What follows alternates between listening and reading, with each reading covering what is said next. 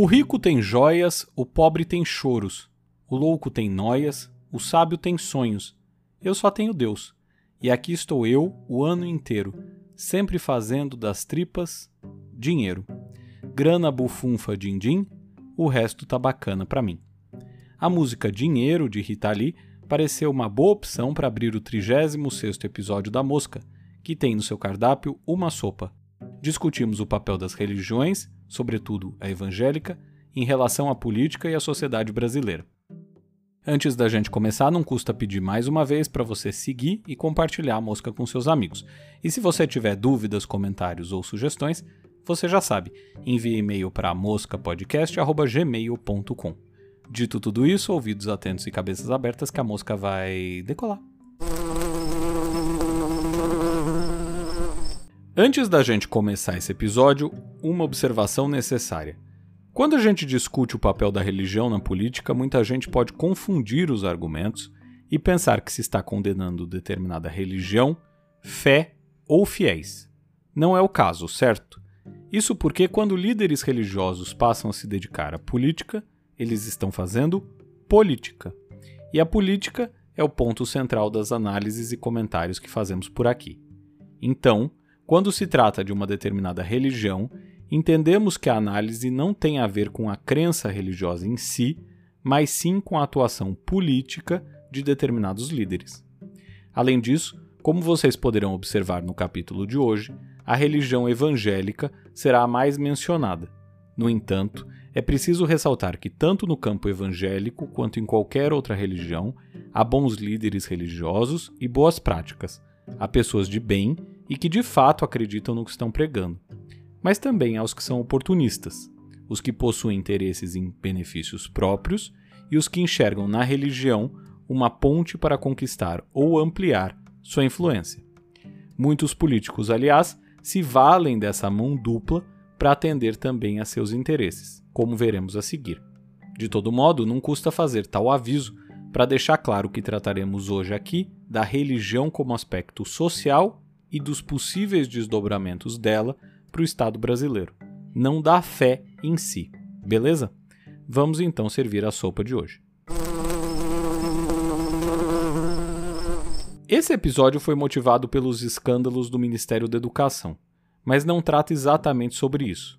O problema aí não pode ser analisado de maneira pontual, o buraco é um pouco mais embaixo. Isso porque ele envolve questões que são recorrentes em nossa política e que, embora sejam sempre tratadas, não são vistas lá com muita seriedade ou preocupação.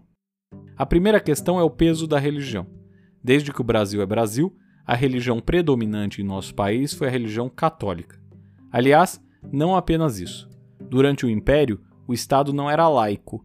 Ele se torna laico só com a proclamação da República, que também põe fim ao padroado, que dava poderes ao monarca em relação à administração e organização da Igreja em território brasileiro. A gente falou um pouco sobre Estado laico no capítulo 18. Se você não ouviu, vai lá escutar. De todo modo, mesmo com o fim dessa ligação entre Estado e Igreja, o catolicismo permaneceu como a religião mais importante do país. Vale lembrar que a liberdade de culto já estava assegurada na Constituição de 1824, ainda que as outras religiões fossem apenas toleradas até a Constituição de 1891, que ampliou o direito a expressar outra fé que não a católica. No entanto, tal hegemonia do catolicismo foi perdendo terreno à medida que os evangélicos foram ganhando espaço. Estimativa do demógrafo José Eustáquio Alves, professor aposentado da Escola Nacional de Ciências Estatísticas do IBGE, publicada na Veja de 4 de fevereiro de 2020, mostrava que os evangélicos provavelmente ultrapassarão os católicos até 2032. Isso porque, enquanto os adeptos da religião evangélica cresciam em média 0,8% ao ano, o número de católicos diminuía 1,2% no mesmo período. Pesquisa Datafolha, também de 2020, apontava que 50% dos brasileiros eram católicos e 31% evangélicos. Hoje a proporção deve estar até mais favorável aos evangélicos, como o censo desse ano deve demonstrar. Mesmo assim, ainda que os dados não sejam super atuais, o que fica claro vendo evolução ao longo do tempo é que muito provavelmente em poucos anos o Brasil, que uma vez já foi a maior nação católica do mundo, será um país evangélico. E isso tem impacto gigantesco na política.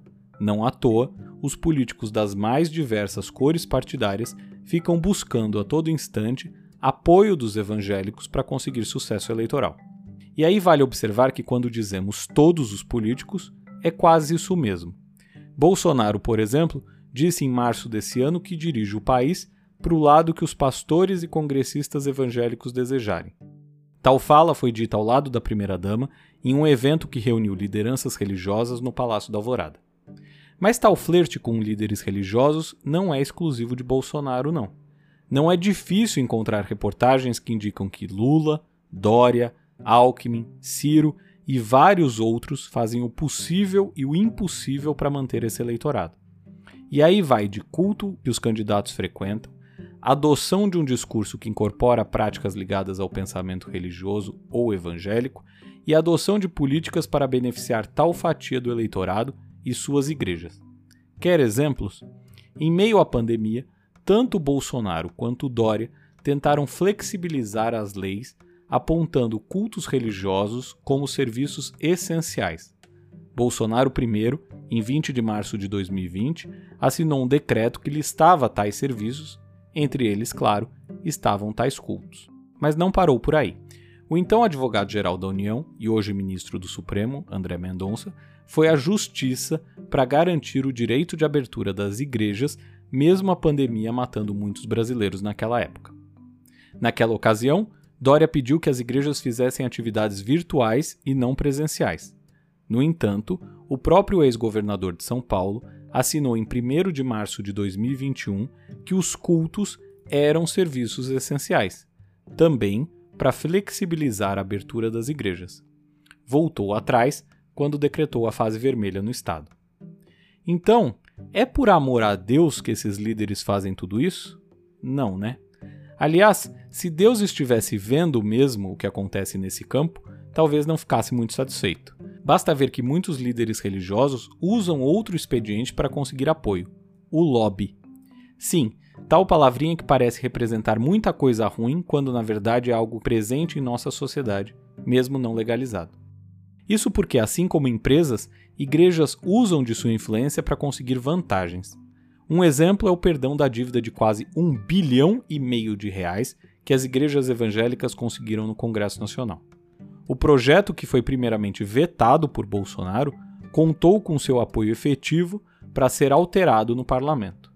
Ou seja, o presidente vetou e depois usou sua influência para que o Congresso derrubasse o veto, beneficiando assim as igrejas. Além disso, as igrejas elegem e ajudam a eleger políticos das mais variadas correntes ideológicas. A chamada bancada da Bíblia no Congresso Nacional tem parlamentares dos mais diferentes partidos, do PT ao PSDB, perfazendo quase duas centenas de deputados na frente parlamentar evangélica.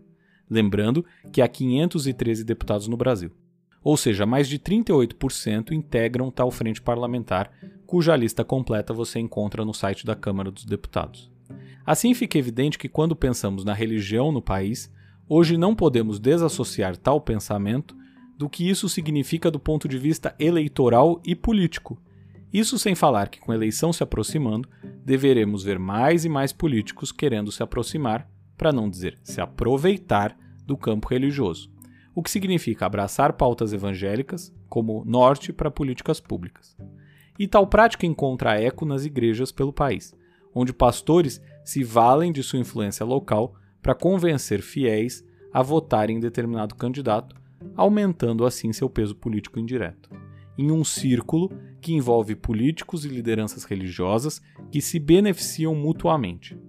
Tal prática já até chamou a atenção do Tribunal Superior Eleitoral, que, embora tenha descartado a hipótese de cassação de mandato por abuso de poder religioso, deve passar a observar com mais atenção a prática que liga poder político ao poder religioso e vice-versa. E se isso parece inofensivo, não custa pensar que ter como uma das maiores bancadas no Congresso uma frente parlamentar que une políticos por sua fé e não por suas cores partidárias significa que, muito provavelmente, as pautas aprovadas tenham como norte o que prega a Bíblia e não o que deseja a Constituição. E se isso parece tranquilo, vale notar que práticas consideradas legais no país não são vistas de igual forma sempre pelas religiões Brasil afora, entendendo aqui como algo que ultrapassa a questão evangélica apenas. Nesse cenário, será que não passaremos a ter em pouco tempo um impacto ainda maior da fé sobre o ordenamento jurídico brasileiro? Será que a liberdade religiosa, tal qual a conhecemos, e liberdades individuais seguirão como antes, à medida que mais e mais pessoas se elegem buscando defender os valores da religião A ou da religião B? Em suma, será que o Estado laico se sustenta mesmo quando colocado à prova, nesse caso, pela aparente situação inofensiva de ir se misturando pouco a pouco política com a religião? Por fim, quando a República foi proclamada, parecia claro aos pensadores que forjaram a Constituição de 1891 que a ligação entre Estado e religião não estava em consonância com o pensamento liberal que servia de inspiração para aquele texto constitucional. Tantos anos depois, parece que muitos políticos se esqueceram disso e daquela máxima que diz que a César o que é de César e a Deus o que é de Deus. A contaminação da política pela religião e da religião pela política parece ser um caminho sem volta em nosso país. O impacto disso é difícil precisar, mas sociedades que se impregnaram muito por temas religiosos acabaram caminhando para a intolerância e não o contrário. Certo? Por hoje é tudo. Se você curtiu esse episódio, não deixe de seguir e compartilhar o podcast com seus amigos. A mosca volta na semana que vem.